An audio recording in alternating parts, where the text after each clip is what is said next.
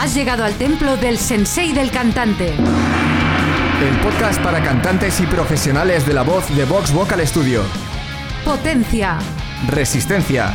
Notas agudas. Notas graves. Control. Equilibrio vocal. Soy Esther Justel. Yo soy Carlos Campaña. Si quieres saber más sobre la voz, visita nuestro blog en vtvs.es barra blog.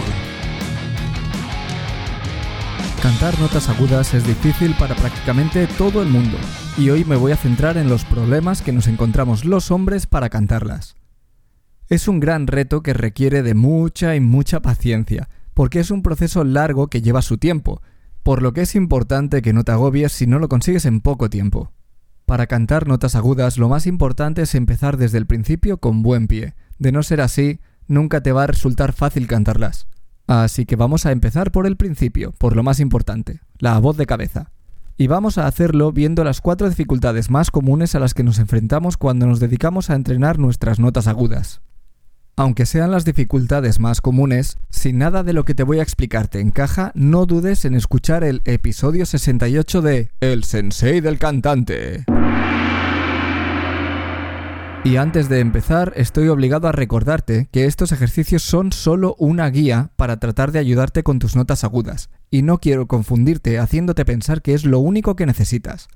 Hacer ejercicios al tuntún sin tener claro qué necesitas para tu voz puede ser perjudicial, así que si en algún momento sientes molestias o dolor, para inmediatamente. Es posible que no sea lo que necesitas, o que no lo estés haciendo correctamente. Dicho esto, espero ayudarte a avanzar en la dirección correcta. Vamos allá. Dificultad número 1. No aceptar tu voz de cabeza. En este sentido, las mujeres lo tienen un pelín más fácil, ya que su sonido de voz de cabeza está mucho más aceptado que el de los hombres, concretamente en el canto lírico. Cuando nosotros accedemos a nuestra voz de cabeza, normalmente ni lo sabemos.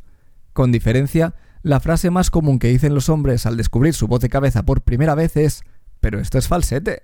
Y yo también lo dije en su día. Pero aquí hay dos cosas importantes que tenemos que ver. La primera es que el falsete no es lo mismo que la voz de cabeza, y es importante que aprendas cuanto antes la diferencia entre ambos. Y para eso, escúchate el episodio número 12 de El Sensei del Cantante. Y la segunda es que es cerca de 100.000 veces mejor que utilices tu falsete a que te estanques en voz de pecho para cantar agudo. Lo sorprendente es que en la gran mayoría de las veces los hombres ya hacemos voz de cabeza pero pensamos que es falsete. Si eso te pasa a ti, sin duda haz falsete, porque en realidad no lo estás haciendo, y seguir por ese camino es el principio del entrenamiento necesario para cantar notas agudas. Pero también puede ser que no tengas ni la más remota idea de cómo utilizar tu voz de cabeza, así que vamos a hacer algo muy sencillo para que la descubras. Es tan sencillo que no lo puedo ni llamar ejercicio. Solo di ¡Woo! Pruébalo. Ese sonido es el principio de todo, en serio. Puedes aceptarlo o no aceptarlo. Sé perfectamente que al principio es difícil, pero mi recomendación es que lo aceptes y sigas por ese camino. Dificultad número 2, o te quedas en voz de pecho o rompes a voz de cabeza. Descubrir la voz de cabeza suele ser fácil. Seguramente tú mismo la acabas de descubrir ahora si es que no la conocías ya. Ahora nos vamos a encontrar con uno de los mayores obstáculos que hay en nuestro camino hacia el registro agudo. Pasar de voz de pecho a voz de cabeza de forma suave. Tenemos que ser capaces de sincronizar los músculos que se activan para generar la voz de pecho y los que se activan para generar la voz de cabeza. Y la dificultad está en que solemos tener la voz de pecho muy desarrollada, mientras que la voz de cabeza es muy débil y apenas sabemos coordinarla. Es bastante normal. Al fin y al cabo, nos pasamos prácticamente todo el día utilizando la voz de pecho, ignorando la voz de cabeza. Y aunque el objetivo sea fortalecer la voz de cabeza, no podemos hacerlo en un par de minutos. Sin embargo, necesitamos que ambas estén al mismo nivel y hacerlas crecer juntas, ya que si no, nunca tendremos un equilibrio. Así que la única solución que nos queda es reducir la fuerza de la voz de pecho primero para poder trabajar ambas conjuntamente. Cuidado, esto no quiere decir que tu voz de pecho se vaya a hacer más débil, ya que esto es solo un trabajo temporal para poder desarrollar tu voz al completo. Y la mejor forma de reducir la presión en la voz es reduciendo el volumen, por lo que hace el siguiente ejercicio con el menor volumen posible. Si es necesario, que apenas se te oiga. Lo que quieres es encontrar ese camino que une a ambos registros, sin importar el volumen.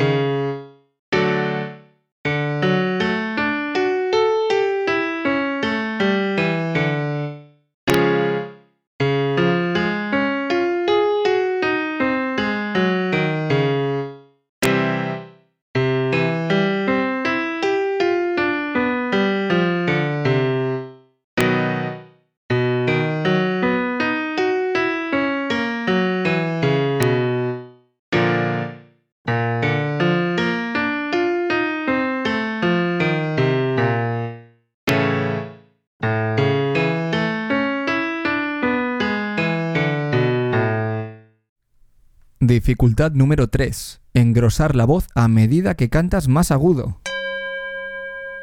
Esto está muy relacionado con el rechazo que solemos tener hacia la voz de cabeza. Siempre intentamos que nuestra voz suene muy masculina, pero hay que tener cuidado con eso, porque para hacerlo tendemos a engrosarla, y engrosar la voz por lo general no es buena idea. Solemos engrosarla ejerciendo presión con músculos que no deberían ni activarse, como los músculos externos del cuello. Debemos permitir que la voz se adelgace a medida que cantamos más agudo, porque si no acabaremos forzando o gritando. Para esto suele venir muy bien utilizar la voz de bruja o voz faríngea. Que solo es una forma super guay de decir, pon esta voz. Recuerda que es importante que no te estanques en la voz de pecho. Para ello, cambia a falsete entre comillas, pero esta vez céntrate en no perder el sonido de la voz de bruja. Si lo pierdes un poco no pasa nada, es mejor perderlo que forzarlo. A base de practicarlo deberías ir siendo capaz de mantenerlo. empezamos.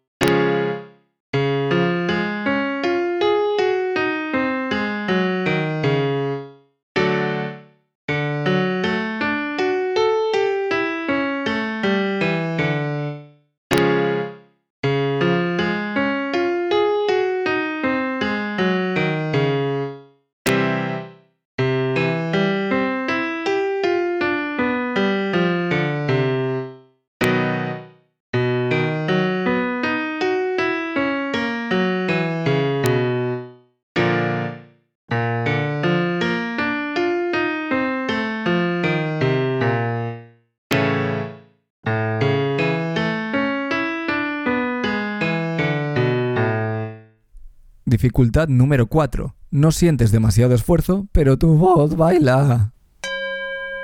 Solemos encontrarnos en un punto en el que somos capaces de cantar notas más agudas, con relativa facilidad, pero aún con esfuerzo, y puede que cuanto más agudo cantemos, más fácil sea.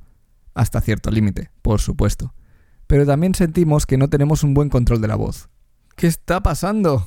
En teoría lo estás haciendo todo bien. Y es cierto que seguro que estás haciendo cosas bien, porque si no, no podrías cantar esas notas. Pero aunque estés controlando bien tus músculos vocales, hay otros factores que pueden entorpecer el funcionamiento de estos, principalmente la laringe. SEP, la laringe es omnipresente en cuanto a problemas vocales se refiere. Por eso tenemos que aprender a que no entre en juego, a que esté relajada en todo momento. Vamos a intentar conseguirlo utilizando la voz de bostezo, arreando con el ejercicio. Go, go, go.